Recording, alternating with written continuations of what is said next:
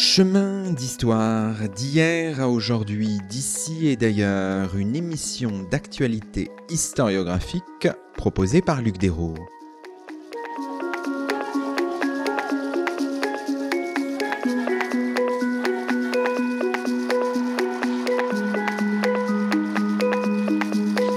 Bonjour à toutes et à tous, c'est le 176e numéro de nos chemins d'histoire, le 17e de la cinquième saison, et nous avons la joie d'accueillir à notre micro Sylvain de Stéphane. Bonjour à vous. Bonjour. Sylvain de Stéphane, vous êtes professeur d'histoire romaine à l'université Caen Normandie et vous assurez la direction scientifique d'un ouvrage paru il y a quelques semaines chez Hermann, un livre intitulé L'Empire post-romain 400-600 après Jésus-Christ, Aujourd'hui, dans nos chemins, nous cherchons à comprendre comment, entre 5e et 7e siècle, un monde post-romain s'est perpétué par-delà la chute de l'Empire romain d'Occident. Alors revenons pour commencer notre émission sur le projet de ce livre, un livre collectif qui fait le point sur une période de transition, une période charnière, 22 auteurs 14 hommes, 8 femmes, une équipe internationale. Racontez-nous peut-être un peu la, la genèse de ce, de ce projet, Sylvain de Stéphane. Je voudrais d'abord vous remercier de m'inviter pour votre 176e émission, puisqu'il sera aussi mention de la 476e année de notre euh, de l'ère chrétienne pour cette euh, ce livre, car vous l'avez compris, l'année 476 correspond à celle classiquement choisie comme la disparition de l'Empire romain. En fait, ce projet d'empire post-romain vient euh, à la fois remercier une collègue et en même temps synthétiser les travaux qui ont été menés par des collègues de différents pays dans différentes langues durant les 30 euh, dernières années. Alors la collègue qui est remerciée d'ailleurs et à qui je voudrais dédier cette émission euh, s'appelle Josiane Barbier. Josiane Barbier était maître de conférence en histoire du Haut Moyen Âge à l'université de Paris-Nanterre où j'ai enseigné longtemps et où nous sommes côtoyés et appréciés euh, durant toutes ces années. Pour son euh, départ en retraite, j'avais euh, proposé ce, ce cadeau qui est resté caché que aucun des contributeurs n'a dévoilé à sa destinataire jusqu'au moment où je lui ai remis. D'ailleurs, s'y attendait tellement pas que lorsqu'elle l'a feuilleté, puis son mari en a fait autant. C'est après coup qu'ils se sont rendus compte qu'il y avait une page en fait de dédicace alors, en ce qui concerne le livre lui-même, eh bien, il s'agit d'un ouvrage qui euh, est venu euh, d'un, non seulement d'une volonté de remercier et de, j'allais dire, de marquer le coup, je dirais, par, euh, par ce, ce, ce, don collectif, mais euh, mon souci également a été de synthétiser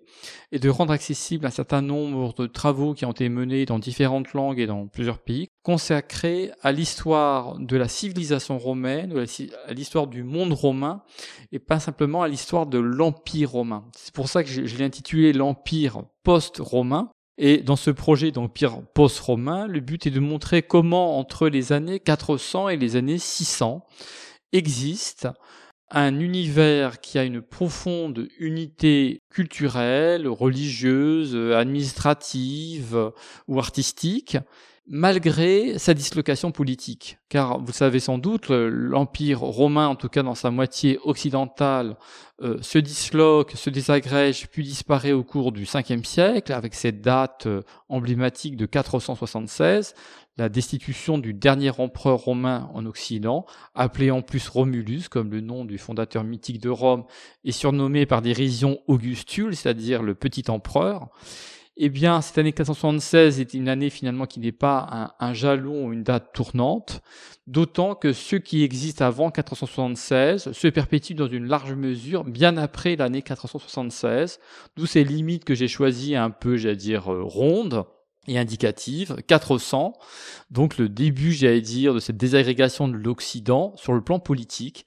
et 600. Donc en gros, euh, j'allais dire, on est avant la grande, les grandes conflagrations euh, en Orient entre byzantins et perses, puis byzantins euh, et, musulmans, pour montrer justement comment il y a vraiment une perpétuation de cette unité culturelle, unité religieuse, unité artistique, unité idéologique également dans tout le monde romain ou dans tout le monde méditerranéen, par-delà la disparition de l'unité politique de l'Empire à partir du début du 5e siècle. Revenons peut-être sur cette date emblématique encore aujourd'hui de 476, euh, date euh, à laquelle un chef mercenaire germain, donc Odoacre, euh,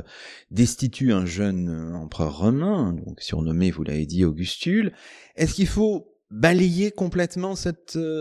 événement? De quoi cet événement finalement est-il le nom? Est-ce que c'est quand même symbolique de quelque chose ou est-ce qu'il faut le renvoyer comme ça, ce que certains ont même tendance à faire aujourd'hui? Alors, sans vouloir donner de moi une image un peu conservatrice ou traditionnaliste, je, pense que la chronologie est toujours utile et qu'il faut toujours avoir, je veux dire, cette armature chronologique pour comprendre à la fois le séquençage de l'histoire tel que nous l'avons conçu tel que nos grands prédécesseurs l'ont conçu à partir de la Renaissance ou du 19e siècle ou du 20e siècle, mais aussi certaines dates sont des véritables tournants. L'année 476 est à la fois symbolique sans être un véritable tournant. Que se passe-t-il alors? Comme vous l'avez dit avec raison, un chef germain décide de destituer un jeune empereur dans la ville de Ravenne, au bord de l'Adriatique, parce que ce jeune empereur refuse d'accorder à ce chef germain ce qui a été accordé à bien d'autres chefs germains passés au service de Rome depuis le début du 5 siècle, c'est-à-dire des terres pour installer ses hommes et donc, j'allais dire, pour prendre racine dans le monde romain. Le refus de l'empereur occasionne donc sa destitution. L'originalité de ce renversement en 476, qui était vraiment une révolution de palais tout à fait euh, tranquille, c'est que ce jeune empereur va survivre d'ailleurs, il va être euh, exilé dans le sud de l'Italie, il y a pire comme lieu d'exil, mais euh, surtout le chef germain le dépouille de ses insignes d'empereur et décide d'envoyer ses insignes à Constantinople, à l'empereur qui est établi à Constantinople, pour faire comprendre symboliquement et politiquement que désormais la légitimité impériale réside uniquement à Constantinople entre les mains, ou j'allais dire dans la tête, de l'empereur qui siège sur cette capitale, sur le Bosphore. Et donc désormais, il n'y a plus d'empereur légitime ou considéré comme tel en Occident. Évidemment, la plupart des sources de l'époque n'ont même pas mentionné la destitution de Romulus, surnommé par dérision Augustule. C'était presque un non-événement, tant l'Empire s'était réduit finalement à très peu de choses, hein, comme une sorte de peau de chagrin inexorablement, l'autorité romaine s'exerçait plus ou moins, et d'ailleurs par l'intermédiaire de ses chefs euh, germains, sur une portion de la Provence, de l'Italie et de la côte d'Almate, euh, rien de plus. Le reste était déjà passé sous domination d'autres chefs germains. Et donc en, en 476, c'est à la fois un non-événement, puisque l'Empire en Occident disparaît très tranquillement, j'allais dire dans le silence, voire dans l'indifférence, mais en même temps, c'est un événement dans la mesure où désormais cette idée d'empire n'existe plus ou n'est plus incarnée en Occident. Elle est toujours incarnée en Orient par les empereurs à Constantinople. En revanche, si elle n'est plus incarnée en Occident par un dirigeant, elle reste fermement présente dans l'esprit des dirigeants, qu'ils soient romains ou qu'ils soient barbares, raison par laquelle on appelle souvent les dirigeants des entités politiques nées de la dislocation de l'Empire en Occident, les royaumes romano-barbares. Évidemment, on se demande si l'expression habituelle de chute de l'Empire romain ou de chute de l'Empire romain d'Occident demeure pertinente. On peut l'utiliser, Sylvain de Stéphane, c'est parce que l'idée de chute, c'est quand même quelque chose d'assez violent. C'est là, vous avez parlé d'une modalité plus plus douce. Vous avez raison, l'idée de chute laisserait penser à un effondrement rapide d'une puissance. Par exemple, on pourrait penser, je ne sais pas, à euh, la chute de l'empire aztèque conquis par Cortés en, 1519, euh, par exemple, où effectivement la, prise de la capitale de l'empire aztèque, la, la capture euh, de l'empereur Montezuma marque vraiment l'effondrement du système politique aztèque ou pour prendre un événement plus proche de nous, par exemple la, disparition de l'Union soviétique, euh, qu'on peut vraiment dater euh, au jour près et qui marque vraiment un, tournant euh, important dans l'histoire de, la Russie et de l'Europe de l'Est de manière plus large. Dans le cas de l'Empire romain, il est beaucoup plus difficile de parler d'une chute, dans la mesure où cette chute, évidemment, laisse s'entendre qu'il s'agit d'un processus politique rapide de dislocation, de disparition. En réalité, le processus de dislocation, disons, commence à partir du tout début du 5 siècle. Soit on peut considérer qu'il commence en 406, l'année qui voit un, passage massif de plusieurs populations germaniques sur le Rhin, sans doute à la hauteur de Mayence, en direction de la Gaule, puis de la péninsule ibérique, puis de l'Afrique du Nord ou bien on peut le dater de 418. Alors pourquoi 418 Cette année, en 418, avait été conclu un accord, un douce en latin, entre d'un côté euh, les Visigoths, population germanique qui avait déjà traversé tout l'empire euh, d'est en ouest, et l'Empire romain en Occident, l'empereur Honorius euh, en l'occurrence, pour les installer en Aquitaine. Et dès lors, les Visigoths ont obtenu ce statut particulier qu'on appelle celui de fédéré, c'est-à-dire qu'ils se sont retrouvés être au service de l'Empire, au service de l'État romain, tout en étant eux-mêmes installés sur des terres romaines, en exerçant une forme d'autonomie à la fois juridique et fiscale pour les Visigoths vis-à-vis du pouvoir romain qui, lui, leur verse des subsides, puisqu'il les recrute évidemment pour renforcer son potentiel militaire. À l'origine, alliés des Romains placés en position subalterne, au fil du temps, les Visigoths gagnent de plus en plus en indépendance, ne cessent de grignoter en fait l'Empire romain en Occident à leur profit, et ceux qui étaient jusque-là des alliés deviennent progressivement des intermédiaires,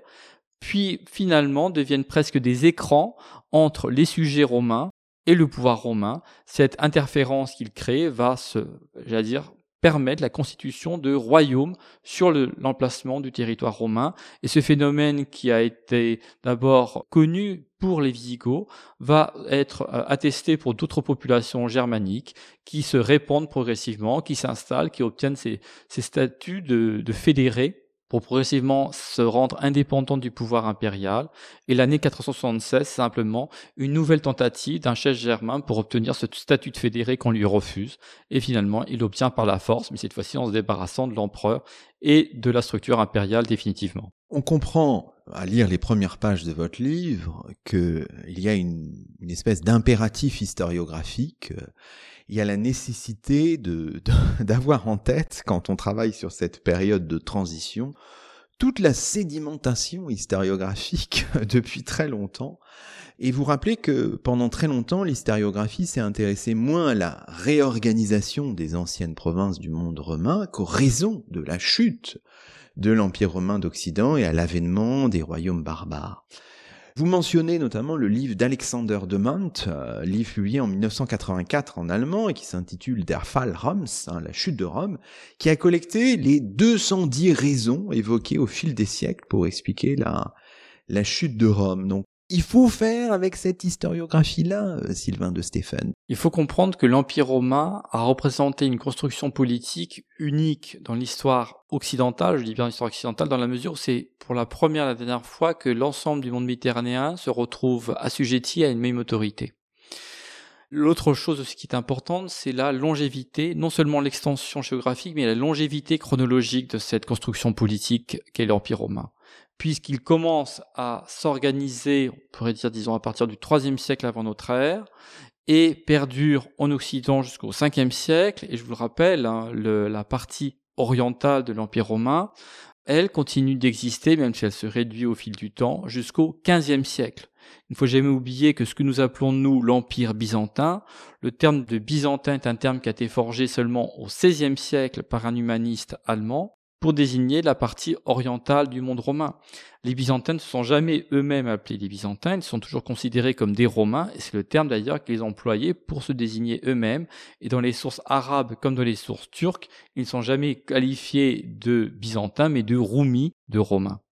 Cette importance qu'il faut accorder à l'historiographie, c'est simplement non seulement pour ne pas faire table rase du passé et jeter, j'allais dire, par parts et profits, le travail qui a été réalisé par des générations euh, d'historiens, mais c'est aussi pour nous faire comprendre comment, alors que l'état des sources, le corpus documentaire que nous avons à notre disposition est plus ou moins clos et s'est constitué, j'allais dire, c'est aussi fermé au cours du XIXe siècle par la publication, la découverte de sources littéraires, numismatiques, avec les progrès toujours apportés par l'archéologie, eh bien si le corpus documentaire est plus ou moins clos, plus ou moins fixe, le regard que nous portons sur lui, les questions que nous pouvons lui poser, elles évoluent en fonction de notre propre société, de notre propre préoccupation.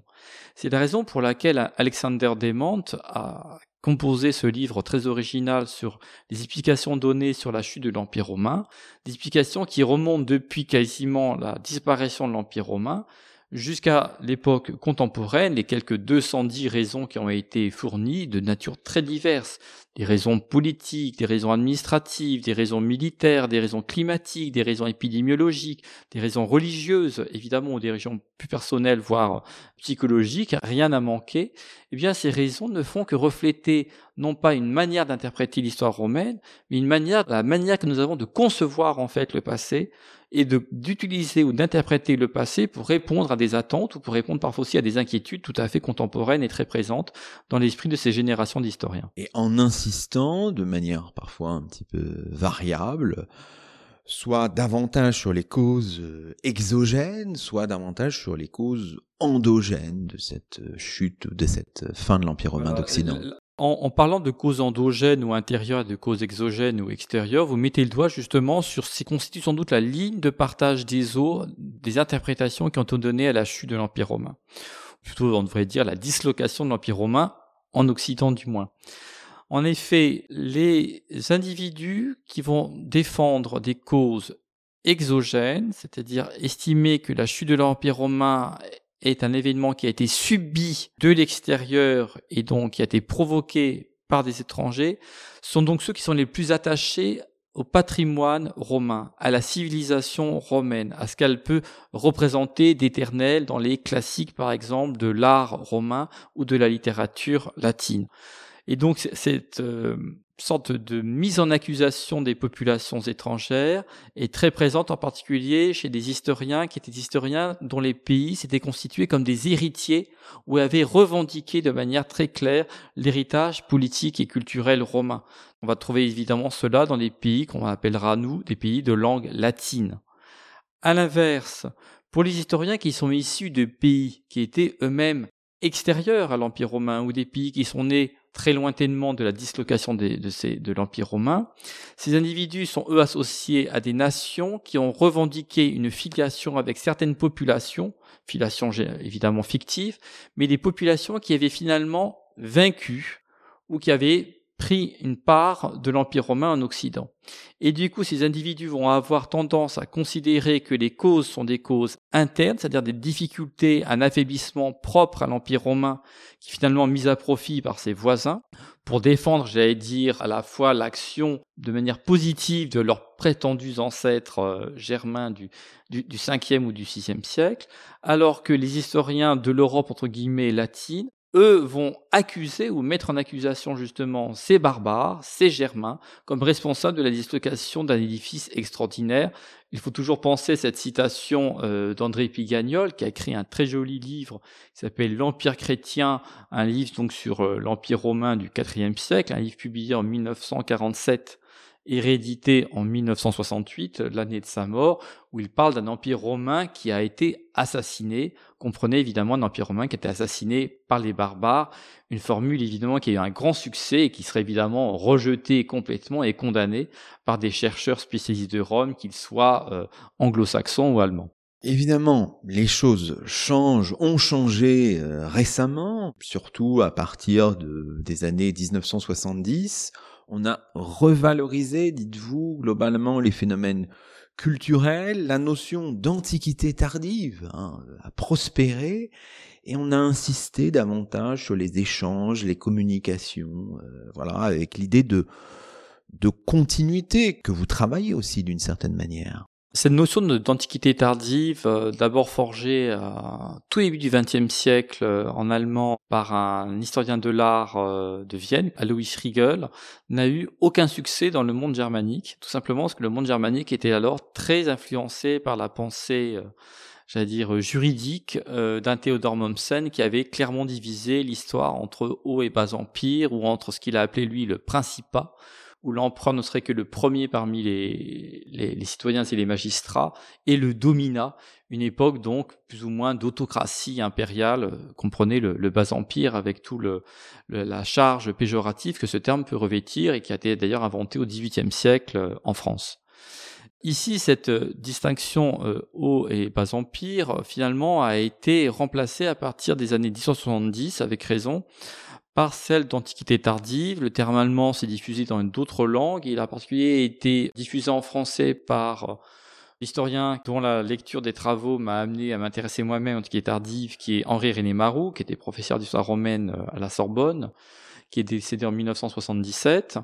ou bien de celui qui est l'un des disciples, on pourrait dire, de Marou, qui est Peter Brown, qui est euh, aujourd'hui en retraite à l'université de, de Princeton, et qui ont tous les deux attiré l'attention vers une autre antiquité tardive. En effet, dans l'antiquité tardive, il y a simplement une sorte de séquençage chronologique sans jugement de valeur alors qu'il y a un véritable jugement de valeur lorsque l'on parle de décadence, déclin associé au bas empire, évidemment. Cette antiquité tardive, c'est une antiquité tardive qui a été revisitée pour être revalorisée. Et pour la revaloriser, on a mis en avant ses créations, ses productions, ses reformulations, son originalité. Donc ça va être essentiellement des travaux qui vont porter sur l'histoire culturelle, sur l'histoire religieuse, sur l'histoire artistique, sur l'histoire, j'allais dire presque esthétique. Moins, en revanche, sur les aspects plus austères ou plus sévères, mais aussi également extrêmement nécessaires à connaître et à maîtriser, que sont par exemple l'histoire militaire, l'histoire politique, l'histoire institutionnelle, l'histoire administrative ou juridique. Et donc, en changeant de focale finalement et en déplaçant le regard des événements politiques qu'on ne peut pas complètement ignorer, c'est-à-dire invasion, guerre civile, usurpation, hein, tout cela a existé durant l'Antiquité tardive, l'Antiquité tardive aussi un peu, j'allais dire, de fer, hein, et pas seulement un âge d'or euh, illusoire. Et en déplaçant le regard de cette euh, histoire politique mouvementée vers l'histoire plus culturelle ou sociale, finalement cela permet, j'allais dire, un peu d'arrondir les angles et en même temps d'ouvrir de nouvelles perspectives arrondir les angles en relativisant la portée et les conséquences des événements politiques et militaires. Je vous rappelle que nous sommes à une époque où les guerres sont des guerres prémodernes, donc les capacités d'intervention et de destruction sont quand même très limitées, il faut l'avoir euh, à l'esprit. Et en même temps, ouvrir de nouvelles perspectives vers justement le caractère extrêmement fécond, le caractère extrêmement créatif de l'Antiquité euh, tardive, dans des domaines très variés qui ont influencé très durablement la culture euh, occidentale, en particulier dans les arts euh, évidemment, dans l'architecture, également dans la littérature. Je citerai simplement deux exemples. Si l'on s'intéresse à la littérature grecque ou à la littérature latine, je vous rappelle que l'auteur dont nous avons le corpus littéraire latin le plus vaste s'appelle Saint Augustin. Et le corpus littéraire grec le plus vaste est celui de Jean Chrysostome, deux pères de l'Église, l'un latin et l'un grec, actifs au 4e, 5e siècle c'est dans ce contexte historiographique-là que la notion de post-romanité, de monde post-romain, a euh, surgi aussi une expression utilisée surtout à partir des, des années 2000 euh, et que là vous reprenez à votre compte. Les premières occurrences, je pense, de ce terme de post-romain, on les trouve dans les années 1970 environ dans, dans des publications scientifiques euh, pour des publics euh, restreints, donc des publics de, de savants, j'allais dire un peu ce, ce, type de production universitaire qui est destiné essentiellement à des collègues de l'université plutôt qu'au grand public. Et cette, ces notions commencent à se euh, répandre un peu plus à partir des années 2000, avec cette idée que la post-romanité est une post-romanité qui n'est pas nécessairement liée à des frontières politiques particulières, en particulier une post-romanité qui peut se diffuser au-delà des frontières traditionnelles du monde romain. De la même manière que la post-romanité va donc amplifier, j'allais dire, les limites culturelles du monde romain au-delà de ses limites politiques, la notion d'antiquité tardive parallèlement connaît elle aussi une extension, d'abord tournée vers le monde romain puis le monde méditerranéen. L'antiquité tardive tend à inclure aujourd'hui à la fois les royaumes de la Corne de l'Afrique, c'est-à-dire euh, la Nubie, et euh, l'Éthiopie, parfois même euh, le, Sahara, l'Europe du Nord également, puis l'Asie centrale, ainsi que l'Empire sassanide qui s'étendait de l'Irak jusqu'à l'Afghanistan. Donc amplification géographique et amplification thématique également de l'Antiquité tardive comme de la notion de post-romanité. Et cette notion de post-romanité, je l'ai utilisée euh, à mon tour pour montrer comment il y avait justement une véritable survivance une véritable cohérence culturelle et sociale du monde méditerranéen, car le propos du livre reste quand même centré sur le monde méditerranéen. J'ai laissé de, côté les collègues aussi les, États voisins ou les populations voisines du monde romain, pour montrer comment justement il y a cohérence malgré, j'allais dire, cette fragmentation politique. La fragmentation politique n'a jamais remis en cause, durant toute cette période, jusqu'au 7e siècle, voire même au-delà, on aurait pu aller au-delà d'ailleurs pour l'Occident, l'héritage de Rome est un héritage de Rome qui est euh, vraiment accepté très volontiers par les nouveaux dirigeants, les nouveaux occupants qui vont se fondre très progressivement dans la masse de la population romaine en Occident. Alors on comprend l'ambition euh, géographique euh, ou spatiale du, du livre à l'échelle de l'ensemble du monde euh, méditerranéen. On comprend aussi, vous l'avez souligné, la, fenêtre chronologique que vous avez choisie. On a l'impression quand même que beaucoup de prodromes, euh, de choses importantes qui se passent dans le monde romain et post-romain euh, remontent vraiment à la, au troisième siècle, euh, à la tétrarchie. Est-ce que on aurait pu reculer jusque-là, peut-être? J'ai pas voulu remonter jusqu'à la tétrarchie, mais effectivement, un certain nombre de fondements de ce monde post-romain sont établis au moment de la tétrarchie. Alors, pour juste rappeler ce qu'est la tétrarchie, s'agit d'un régime politique très original qui a été institué à la toute fin du IIIe siècle par l'empereur Dioclétien, qui s'est associé un, puis deux, puis trois collègues, et donc ces quatre empereurs ont formé un pouvoir impérial à quatre têtes, donc quadricéphale, pour euh, pouvoir interagir en différents lieux, en différents moments, de manière simultanée, ce pouvoir réformé a aussi euh, lancé toute une série de réformes structurelles très durables qui ont marqué en particulier l'organisation administrative, l'organisation juridique également du monde romain, l'organisation militaire. Et ces réformes non seulement ont j'allais dire, façonné l'Antiquité tardive romaine, mais ont aussi également façonné l'Antiquité post-romaine. En ce sens, je crois que vous avez raison, on aurait, on aurait pu peut-être faire remonter cet empire post-romain à l'an 300 plutôt que de le faire commencer en l'an 400.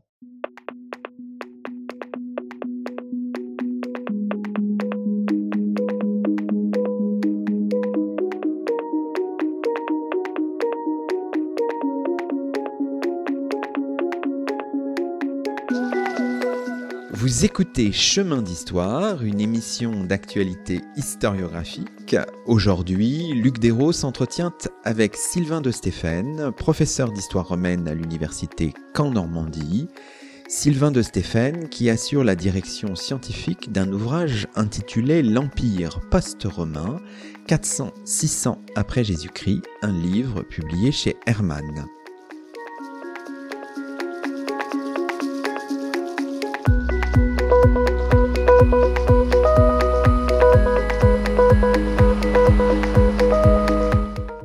Alors, dans la deuxième partie de cette émission, on peut revenir sur euh, quelques aspects euh,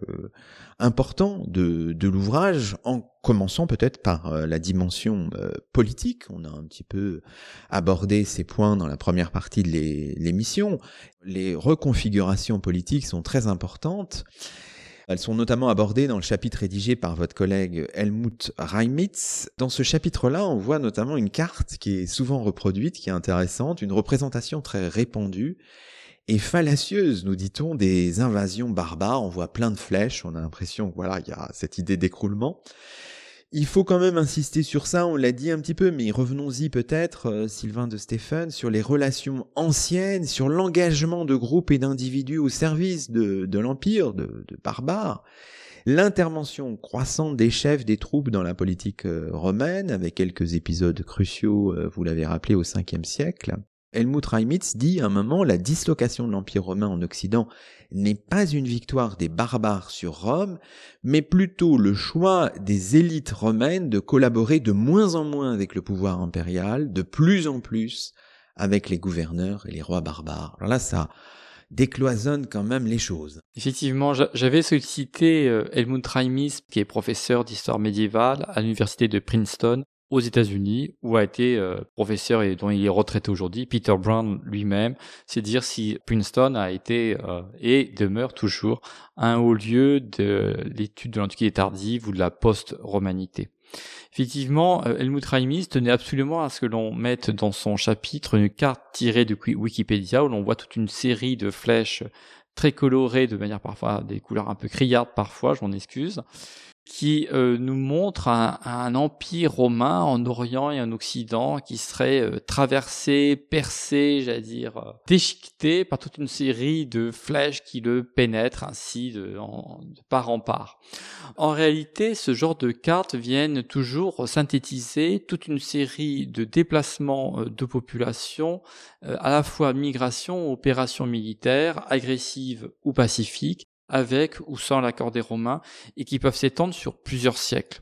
C'est comme si nous devions faire par exemple une carte des euh, opérations militaires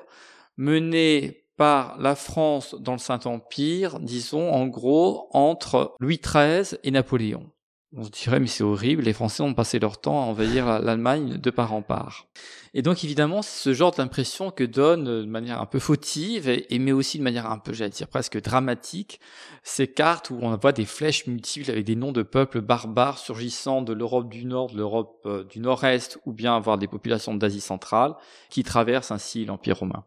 Or le but d'Elbund qui commence justement son chapitre par une anecdote tirée d'un d'un récit édifiant, c'est celui d'un abbé en fait d'un monastère du Jura qui euh, descend voir un roi burgonde qui est le souverain local, même si l'Empire romain n'a pas encore tout à fait disparu, mais c'est déjà déjà déjà vraiment un souvenir politique euh, lointain dans l'esprit du rédacteur de, cette, de ce récit édifiant, où cet abbé descend de sa montagne, de son monastère, pour demander au roi burgonde d'intervenir contre un, vilain seigneur romain qui, toute évidence, semble opprimé, sans vergogne, ces, ces pauvres euh, paysans euh, gallo-romains. Et cet exemple, en fait, vient simplement nous montrer comment les autorités, à la fois appartenant à la hiérarchie religieuse, un abbé, mais aussi à la hiérarchie sociale et juridique, un grand propriétaire et un seigneur romain, se tournent finalement directement vers une nouvelle autorité politique, celle d'un chef barbare qui bientôt va s'intituler lui-même roi,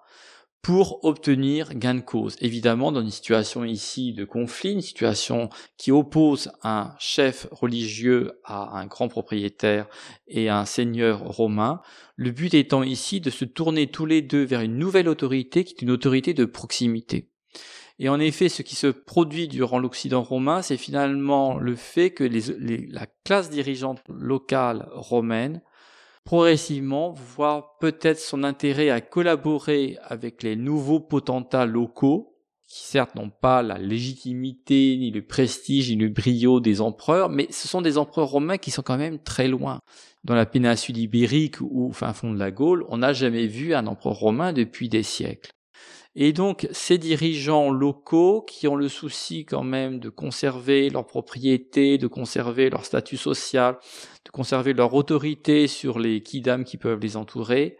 voient finalement plutôt d'un bon œil l'intérêt d'avoir une autorité plus proche d'eux, une autorité de tutelle qui celle va faire écran avec l'autorité très lointaine et de plus en plus euh, évanescente des empereurs à Ravenne, pour asseoir leur autorité, conforter leur position sociale quitte évidemment, il y a toujours un, échange, à céder une partie de leurs biens ou à céder une partie de leurs revenus à ces nouveaux potentats, puisque ces chefs barbares ne viennent pas seuls, ils viennent accompagnés de leur peuple ou accompagnés de, de leurs hommes, et il faut savoir que ce sont justement ces groupes humains qui, parce qu'ils s'installent dans l'Empire romain, vont commencer à avoir une forme de cohérence juridique et de cohérence ethnique qui leur est imposée de l'extérieur par les Romains, parce que les Romains traitent d'État à État.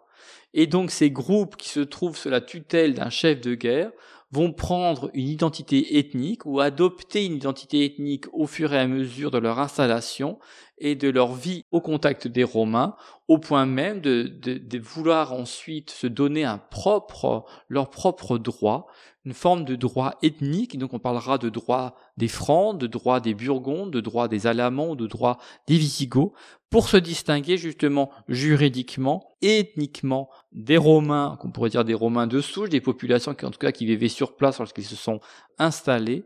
pour conserver justement une distinction, une originalité, parce que cette distinction, cette originalité est aussi la source de leurs prérogatives militaires, de leur prééminence politique. Ces groupes germains sont des groupes démographiquement très peu importants, quelques dizaines de milliers d'individus par exemple, dans le cas des Francs, dans le cas des Vandales, et qui, parce qu'ils sont en position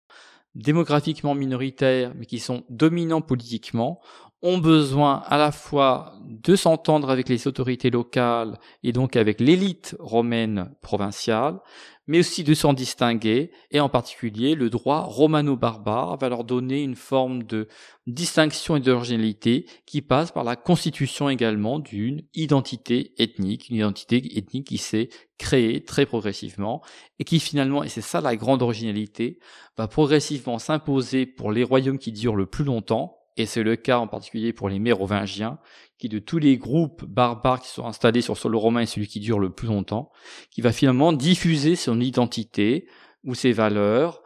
à des populations qui jusque-là n'étaient pas issues du monde germanique, mais qui vont progressivement emprunter des éléments à la culture germanique. Un des meilleurs cas que l'on puisse citer, ce sont les prénoms.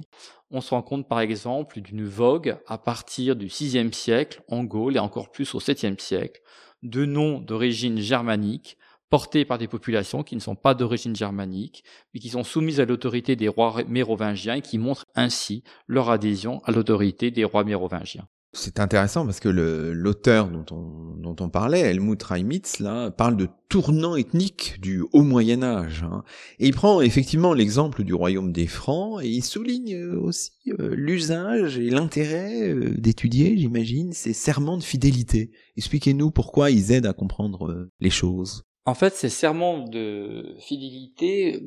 partent du problème qui se pose de savoir quels sont et quel est le, fondement même des relations qui sont nouées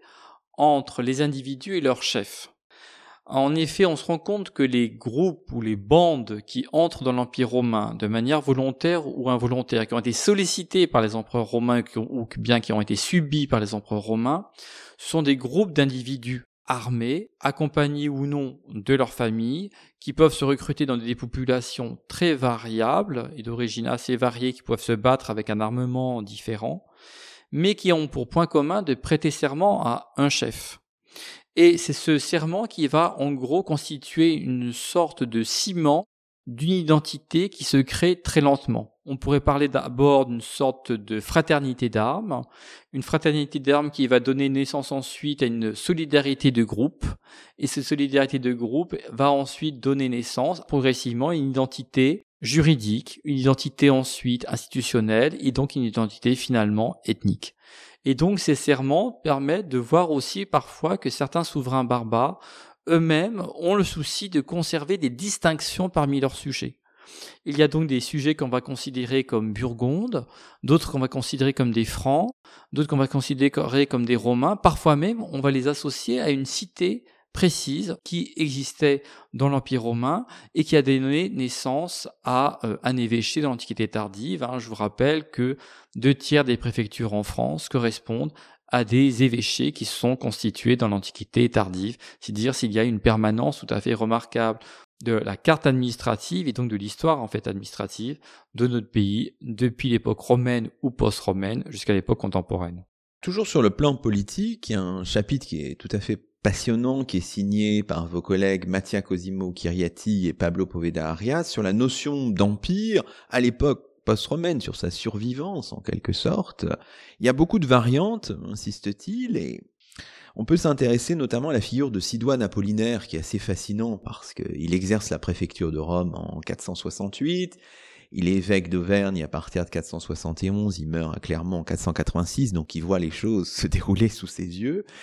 Et on voit, disent-ils, dans, dans sa correspondance, qu'il évolue d'une identité purement romaine vers une mentalité organisée autour de l'orthodoxie euh, chrétienne. Sidon Apollinaire est un personnage tout à fait euh, fascinant. Parfois, il a été euh, surétudié et son exemple a été parfois un peu abusivement utilisé pour en faire un, un modèle interprétatif pour tout le devenir de l'aristocratie romaine dans ces parties d'Occident qui sont passées sous la domination de chefs germains. Alors ce personnage appartient effectivement à l'aristocratie sénatoriale, il est donc de, très haut lignage, il est euh, euh, lui-même apparenté euh, à un empereur romain, c'est un empereur qui a eu un règne assez bref, il a exercé les plus hautes fonctions au sein de l'administration romaine à une époque où l'empire est déjà en, voie de désintégration euh, avancée. Hein. C'est pas un grand corps malade, là, c'est un, grand corps en voie, j'allais dire, de, démembrement euh, complet. Et il connaît une sorte de virage, c'est-à-dire que cet homme qui a euh, obtenu les plus hautes distinctions dans le siècle, les plus hautes charges officielles au service d'un empire qui est devenu finalement réduit à la péninsule italienne et quelques territoires voisins, va à la fin de sa vie euh, opérer une sorte de recentrage de ses ambitions vers l'encadrement pastoral d'une communauté de fidèles, celle des habitants de l'évêché de Clermont en Auvergne, et c'est alors qu'il va euh, effectivement opérer une sorte de dépassement des réalités politiques, lui qui voit effectivement que euh, l'Auvergne jusque-là, qui est une sorte de, réduit romain, un peu comme la Provence et l'Aquitaine d'ailleurs, où les, aristocrates romains étaient restés très puissants et très influents, eh bien l'Auvergne à son tour passe sous la domination des Burgondes. Et donc cette, euh, ce constat d'un échec évident et immédiat de la survivance de la romanité sur le plan politique en tout cas, l'incite à développer justement une pensée euh, religieuse qui dépasse les limites ethniques, qui va justement voir dans le christianisme ce qui constitue son originalité fondamentale, parmi euh, les premières religions monothéistes, hein, c'est son caractère universaliste. Et donc il y a un dépassement de l'identité ethnique au profit de l'adoption d'une identité religieuse qu'on pourrait qualifier d'orthodoxie ou de catholicité, c'est-à-dire euh, ce qui devient de plus en plus important, non pas pour le sénateur Sidon Apollinaire, mais pour l'évêque Sidon Apollinaire, c'est la justesse de la foi, que la bonne doctrine soit dispensée auprès de ses fidèles, pour assurer évidemment le salut de chacun, le salut de la communauté chrétienne, par-delà les divisions politiques, par-delà les nouvelles frontières. Évidemment, euh, il y a un chapitre très important dans l'ouvrage, il y en a plusieurs, mais il y a un chapitre euh, notamment signé par euh, Bruno Dumézil, et je peux livrer par exemple une citation à la page 177, il dit ceci, le développement du christianisme, hein, qui semble fédérer un petit peu aussi cet espace, cette période, ne fut pas outre mesure perturbé par la progressive duplication de l'Empire, ni même par la rapide désintégration de l'Empire romain. C'est ça qu'il faut que nos auditeurs comprennent aussi, euh, Sylvain de Stéphane. C'est le christianisme fait, fédère les choses à tel point que dans une de nos émissions précédentes, on recevait la byzantiniste Judith Herrin qui nous disait qu'elle préférait à l'expression de d'antiquité tardive, celle de christianisme primitif. Oui, non, je, connais bien Judith Herring. Ces histoires de, de, christianisme primitif, je serais presque tenté dans ce cas-là, si on voulait développer sa, sa pensée la faire un peu converger avec l'idée de post-romanité, proposer dans ce cas plutôt qu'un christianisme primitif, une chrétienté primitive car c'est ce qui est en, train en fait de naître très rapidement au cours de l'Antiquité tardive. Une chrétienté primitive, c'est-à-dire le sentiment de faire partie d'une communauté fondée sur des valeurs religieuses et des croyances religieuses particulières, identitaires, par-delà des différences de langue, des différences régionales, de pratiques ou de cultes, des différences aussi politiques, puisque ces individus se retrouvent dans des compartiments politiques plus petits. Hein, ces royaumes romano-barbares représentent quand même des horizons géographiques assez limités par rapport à l'immensité de l'Empire romain. Et donc effectivement, c'était, je trouve, une assez bonne idée de parler du christianisme primitif ou plutôt de chrétienté primitif, dans le sens où ces individus, dans la mesure où nous pouvons avoir une idée de ce que pouvaient penser ces individus, c'est-à-dire que nous avons donc accès seulement aux sources qui ont été conservées, qui ont été produites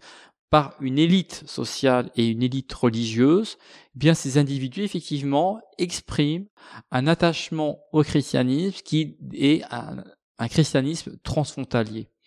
un, christianisme multiethnique que l'on voit euh, déjà par exemple chez, chez Saint-Augustin, mais qui est encore plus fort évidemment pour ces individus qui ont vécu tout ou partie de leur vie sous domination de rois germains ou de rois barbares, comme un Grégoire de Tours par exemple, euh, qui lui est un sujet des rois euh, mérovingiens, il considère que l'attachement au christianisme forge finalement une identité qui est beaucoup plus forte est beaucoup plus vaste que ne pouvait l'être l'attachement à l'Empire romain, d'autant plus que celui-ci est en train de disparaître, en tout cas comme entité politique, c'est une assurance. Et en même temps, les choses sont complexes parce qu'on sait que ce monde chrétien, il est traversé par des querelles doctrinales, disciplinaires, par des divisions confessionnelles, ce qui explique très bien dans son chapitre Bruno du Mézil. Bruno du Mézil avait intitulé son chapitre Une foi et plusieurs euh, confessions. Il faut comprendre que au cours de ce monde post-romain, que l'on soit en Orient, ou en Occident, à peu près tout le monde est devenu chrétien ou est en passe de devenir chrétien, mais un, christianisme qui peut être interprété, qui peut être vécu et pratiqué avec euh, des nuances, des divergences, parfois même aussi avec des oppositions euh, assez fortes. Alors ces oppositions assez fortes, elles portent sur ce qu'on appelle la doctrine, donc sur la conception de Dieu, en particulier des personnes de la Trinité et de la nature du Christ donc querelles christologiques et querelles trinitaires, qui ont surtout agité, il faut le reconnaître, la partie orientale de l'Empire, et qui ont abouti parfois à des divisions confessionnelles évidentes, en particulier, c'est au cours du 5 siècle que naissent des églises dissidentes, comme l'église syro-jacobite, ou bien l'église copte.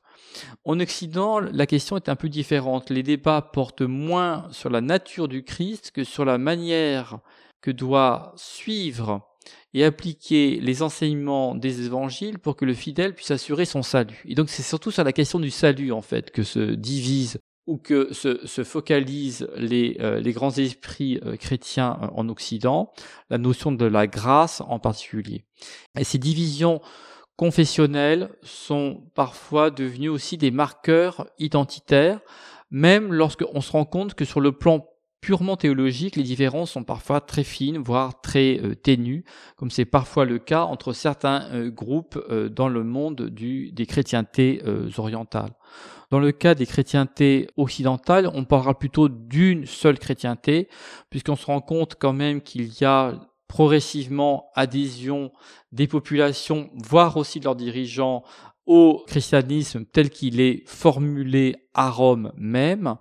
le siège de Rome revendiquant une autorité sur l'ensemble, je vous rappelle, hein, de la partie occidentale du monde romain et du monde post-romain. Mais cette autorité est une autorité morale, plus vaguement disciplinaire dans la mesure où l'évêque de Rome doit beaucoup composer évidemment avec aussi les traditions locales, les coutumes régionales dans la célébration de telle ou telle fête, dans l'organisation du clergé lui-même, la question par exemple de célibat, la date de célébration de Pâques, restent des sujets de divergence et parfois de litige entre ces différentes confessions chrétienne, même si on se rend compte qu'il y a quand même une plus forte unité du christianisme en Occident que du christianisme en Orient à l'époque post-romaine. Si on essaye de voir quelques aspects de l'ouvrage, hein, l'ouvrage est très très riche euh, et toujours en creusant un peu le, sillon des permanences, des continuités, aussi des ruptures. Le, volet juridique est assez passionnant. Hein. Et ça, c'est le, chapitre de Sylvie Joie. Euh, Enfant de Rome, dit-elle, les royaumes barbares le sont aussi en ce qui concerne le droit. Et c'est intéressant, par exemple, de, s'intéresser à la transmission du code théodosien via le bréviaire d'Alaric, adopté dans le royaume des Francs. Après 507, euh, c'est un bon exemple pour comprendre ce savant équilibre entre permanence et rupture. J'avais sollicité Sylvie Choix justement pour ce chapitre euh, sur le droit, ou qu'on pourrait appeler les droits post-romains. Dans la mesure où la civilisation romaine est une civilisation, j'allais dire, euh, particulièrement juridique qui a abouti à la constitution de deux grandes compilations de droits, l'une au 5 siècle, le Code théodosien, et l'autre au 6 siècle, le Code justinien, du nom des deux souverains qui ont été les promoteurs de ces très grandes entreprises. Il s'agit de compilations, c'est-à-dire ce sont des recueils d'extraits de lois environ 2500 lois ou extraits de lois pour le code théodosien et euh, la moitié environ pour le code justinien. Le propos de ces empreintes est très simple, c'était de faciliter le travail de tous ceux qui, en leur nom, rendaient la justice. Et pour faciliter le travail, évidemment, euh, des, euh, des juges, il fallait leur mettre à disposition des recueils de lois cohérents. Alors le résultat peut paraître un peu décevant si on compare par exemple au code de loi actuel, parce que dans les codes de loi actuels, la loi essaye toujours d'envisager tous les cas possibles pour justement prendre une décision, rendre un verdict. Dans le cas des codes euh, théodosiens et justiniens, ici il s'agit plutôt de toute une série de décisions prises au cas par cas et qui peuvent et qui doivent faire jurisprudence, au risque parfois de contradiction entre des différentes décisions rassemblées dans le même code. Ces deux codes ont connu un relatif succès, le code théodosien davantage d'ailleurs que le code justinien. Pourquoi? C'est l'époque, tout simplement. Le code théodosien se répand en Occident au 5e siècle, alors que l'Empire romain d'Occident se désagrège, mais son, sa relative, j'allais dire, unité permet encore la diffusion du texte alors que le code justinien, lui, a été promulgué au VIe siècle, à une époque où l'Occident est en grande partie déjà, a déjà choisi un destin différent et s'est soustrait à l'autorité de Rome, je devrais dire maintenant à l'autorité de Constantinople. Et ce code théodosien va servir de pierre angulaire à la constitution de codes qu'on pourrait considérer comme des codes romano-barbares, dans la mesure où des chefs barbares, des chefs germains qui s'intitulent eux-mêmes rois et qui ne revendiquent jamais le titre d'empereur qui reste toujours la prérogative du souverain basé à Constantinople, ces rois germains décident avec l'aide de juristes, comprenez évidemment des membres de l'élite locale romaine, de composer des codes qui vont permettre de simplifier ou de prendre la quintessence du code théodosien, de l'adapter également à leurs besoins, en particulier la question de la terre, la question de la propriété, la question du service militaire, la question de l'identité, pour justement créer dans le droit des identités juridiques qui vont recouper ou forger des identités ethniques sur lesquelles ces royaumes romano-barbares se sont fondés et qui ont prospéré pendant un demi-siècle, un siècle, parfois deux siècles. Le plus long, je vous rappelle, étant le royaume mérovingien, le royaume des Francs, qui existe pendant à peu près trois siècles. On arrive à la fin de cette émission, on est obligé de faire des choix. On peut rappeler aussi que vous avez rédigé vous-même deux, chapitres assez différents, l'un sur euh, l'univers euh, animalier, l'autre sur la question des mobilités,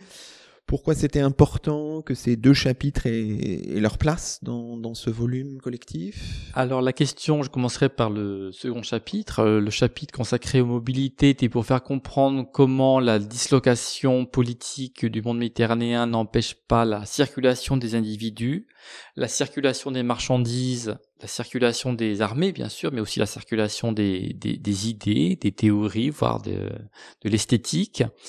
Et euh, cela euh, apparaît très clairement dans, dans un, on pourrait dire une sorte de, mouvement général d'est vers l'ouest, dans la mesure où les, formes intellectuelles, les formes artistiques vont surtout aller de l'est vers l'ouest, moins euh, dans l'autre sens, il faut le, le, reconnaître. Les individus eux-mêmes circulant, mais là aussi il faut le reconnaître, sur sans doute des distances plus réduites. Nous avions tout à l'heure mentionné Sidon Apollinaire. Sidon Apollinaire lui-même mentionne euh, un peu avec regret, lorsqu'il euh, circule dans le sud de la Gaule, et eh bien des, des bornes routières qui sont entièrement couvertes de mousse parce que plus personne finalement n'entretient régulièrement les routes. En ce qui concerne le premier euh, chapitre que vous avez mentionné, celui sur les animaux, c'est parce que je voulais euh, présenter une histoire un peu différente pour montrer justement comment il y avait une sorte de d'arrière-plan faunesque ou naturel qui permettait de camper finalement la scène de ce monde post-romain pour l'élargir pas seulement aux individus, mais à ceux qui ont contribué évidemment à ce monde post-romain, les différents animaux, qu'ils soient domestiques ou sauvages, l'image et l'idée que les hommes de la post-romanité faisaient de ces animaux. On remarque par exemple, c'est assez euh, frappant, c'est que la réduction de la mobilité euh, a pour conséquence eh bien le fait que les animaux finalement sont de moins en moins croisés entre espèces et donc on a et on constate très clairement une diminution de la taille du cheptel que ce soit euh, les ovins, euh, les porcins ou les euh, bovins, qui retrouvent en gros la taille qu'ils avaient avant l'époque romaine, donc une sorte de diminution en taille qui est liée donc à un moindre croisement et peut-être aussi à une clientèle moins fortunée ou moins exigeante. Mais à l'inverse, il y a une espèce qui reste elle de belle taille, Preuve que l'on continue à sélectionner les animaux pour leur taille, parce que c'est l'animal qui est le plus valorisé socialement, mais aussi militairement, c'est le cheval. Donc c'est la raison pour laquelle ces utilisations économiques, pratiques, sociales, mais aussi la perception que l'on pouvait avoir de ces animaux m'a paru importante et se trouve réunie dans le chapitre consacré à l'univers animal dans l'Empire post-romain. Bon, peut-être une, une dernière question. Euh, regardons quand même ensemble cette première de couverture, euh, cette belle illustration de, de couverture signée Abigail Margotto. Qu'est-ce qu'elle nous dit de votre projet? Alors cette euh, couverture, en fait, c'est une couverture qui a fait l'objet de tout une euh, un échange nourri entre euh, l'illustratrice, donc Abigail Marcotto de l'école des beaux-arts à Paris, et moi, et ainsi que l'éditeur. Il s'agit d'une couverture qui a un fond noir sur laquelle se détachent deux moitiés de casque. La moitié de casque du côté gauche, s'agit d'un casque d'un officier de cavalerie romain conservé dans un musée du sud des Pays-Bas, à, à Nimègue, et le casque de droite, il s'agit du casque d'un chef burgonde conservé au musée de l'archevêché, de l'ancien évêché, pardon, de Grenoble. Alors pourquoi les avoir mis côte à côte et seulement une moitié? Tout simplement parce que la moitié gauche du casque de l'officier romain a été très soigneusement imitée en fait par la moitié droite du, casque du chef burgonde. Montrer que nous sommes dans une époque qui n'est pas simplement une époque de confluence, de discussion et de dialogue dans une version un peu irénique ou idéalisée du monde post-romain, c'est une, époque aussi euh, violente, une époque de conflit, une époque de guerre, d'invasion et de conquête, mais c'est aussi d'où le, fait que ce soit deux casques de, de, militaires, une césure entre eux qui pourrait laisser croire qu'il y a vraiment une opposition irréductible, mais en même temps le fait que la matière elle-même, le décor même de ces deux casques montre la profonde influence en fait de l'armée romaine et plus largement de la civilisation romaine sur ses conquérants, sur ses vainqueurs, ou je devrais dire aussi sur ses héritiers, ceux qu'on pourrait appeler les post-romains ou les romano-barbares au choix. Et c'est ainsi que se termine le 176e numéro de nos chemins d'histoire, le 17e de la cinquième saison. Aujourd'hui, nous étions en compagnie de Sylvain de Stéphane, professeur d'histoire romaine à l'université Caen Normandie, directeur scientifique d'un ouvrage paru il y a quelques semaines chez Hermann, un livre intitulé L'Empire post-romain 400-600 après Jésus-Christ et on rappelle qu'il faudra attendre 800 pour qu'un souverain occidental ose porter le titre impérial, ce sera euh, Charlemagne.